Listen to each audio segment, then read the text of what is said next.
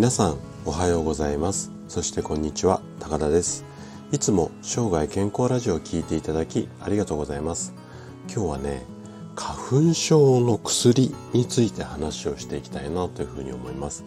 で薬の中でも毎年のようにこう消費量まあ消費量っていうか売れてる量っていうんですかねがこう急増しているのが花粉症のお薬なんですよね。でうちの治療院にもこう来院される患者さんをこう見ていても、まあ、年々こう薬飲んでるよっていう方が増えてきてるようにも感じます。で、えっと、先日ツイッターでもね、あの、ちょっと花粉症についての、まあ、ご相談っていうか、うん、話聞きたいよ、なんていうお声もいただいたので、うんと、今回はね、ちょっと花粉症で、まあ、今日は薬についてなんですけども、話をしていきたいなというふうに思います。今日のテーマとしては花粉症の薬は副作用これに注意しましょうよこんな話題でこう毎年花粉症が大変でというあなたに向けて話をしていきたいなというふうに思います。で花粉症についてはねちょっとお伝えしたいことが結構山盛りなので、えっと、今日はお薬の、まあ、副作用みたいな話をするんですけども、えっと、次回はですね明日になると思うんですが明日はじゃあ薬を使わないでどうやって治していけばいいのか、まあ、こんな2本立てでちょっと話をしていこうかなというふうに思います。で今日は、えっと、まず前半で花粉症の薬とうんとまあ服用するこれを花粉症の薬を服用する時にはこんなことを注意しましょうよっていう話とあと体質改善で花粉症に負けない体を作りましょう。こんなことを後半には話していきたいなというふうに思っています。で今日もできるだけ専門用語を使わずに分かりやすく話をするつもりなんですけども疑問質問などありましたらお気軽にコメントいただければというふうに思います。じゃあ早速本題の方に入っていきたいと思うんですけども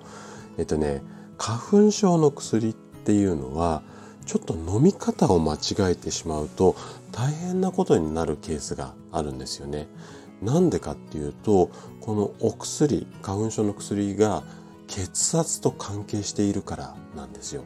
でここまで聞いてもちょっとピンとこないと思うのでこの辺りをね今日ちょっと詳しく、うん、深掘りしていきたいなというふうに思うんですけどもで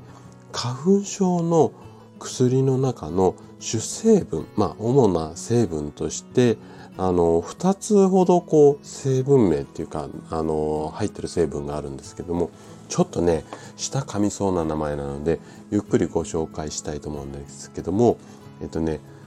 プソイドエフェドリンっていうものとあと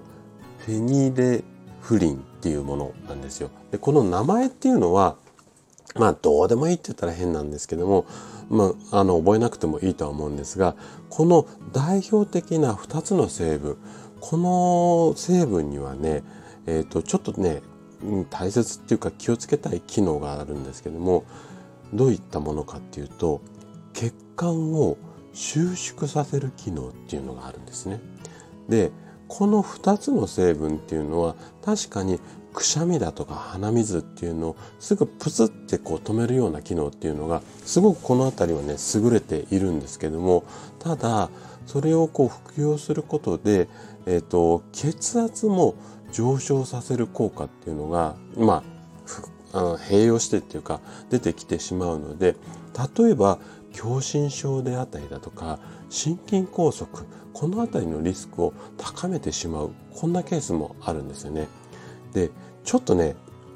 もう少しね怖くなってしまうようなリスクについてもこの後話をしていきたいと思うんですけどもこの血管を収縮させるこの辺りの働きっていうか仕組みによって、えっと、ちょっとねこんなこともあのリスクとして考えられるんですね。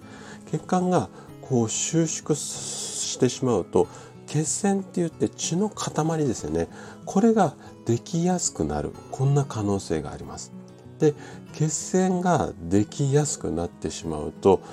例えば心筋梗塞であったりだとかあと狭心症こんな病気につながるケースっていうのもあるしこれが例えば脳の近くとか脳の中で起こってしまうと脳卒中となってしまって最悪の場合死亡に至るケースっていうのもあるんですよね。でこんなことっていうかこのようなリスクがあるので先ほどの2つの成分が入ったお薬に関しては2014年に薬事法の改正っていうのがあったんですけどもこの時にこの改正によってこの2つの成分が配合された市販薬の販売は1人1箱までですよっていうこう制限がもうあの明記されたんですよね。それぐらいちょっと気をつけていただきたいような成分なんですよ。で、えっと、今は花粉症のお薬として、えっと、紹介したんですけどもこの成分っていうのはさっき言った通り鼻水だとかくしゃみを止めるものなので風邪薬なんかにも入ってるケースがあるのでここをねちょっと注意したいとこなんですよね。でこのようにちょっとリスクが結構多いあのお薬なんですけどもじゃあこの薬に頼らず生活するためにはどうすればいいのかっていうのをちょっと後半話していきたいなというふうに思うんですけどもで、えっと、結論としてはいわゆるこう、まあ、体質を改善しましょうっていうことなんですけどもそもそも花粉症っていうのは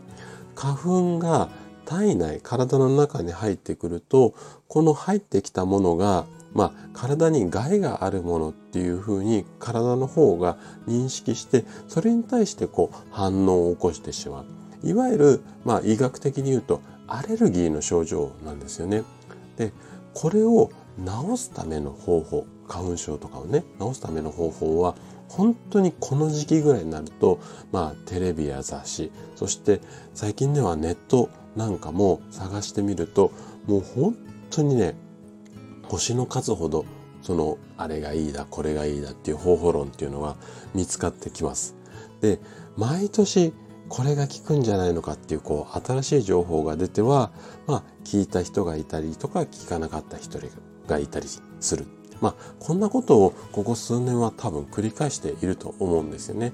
でこんな中でも長年こう言われている情報としては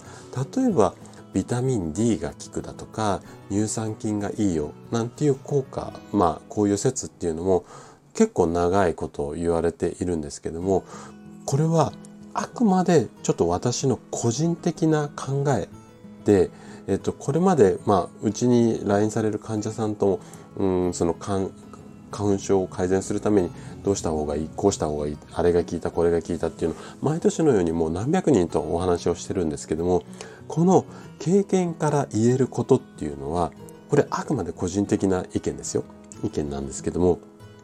例えばお薬だったりとかそのまあ乳酸菌を食べてとかこういうことで何かをこう取り入れて症状を抑えるっていうことよりも先ほど言ったアレルギーが原因なので体質を変える。この辺りに着目をしてちょっとコツコツコツコツ体質改善を続けてきた方の方が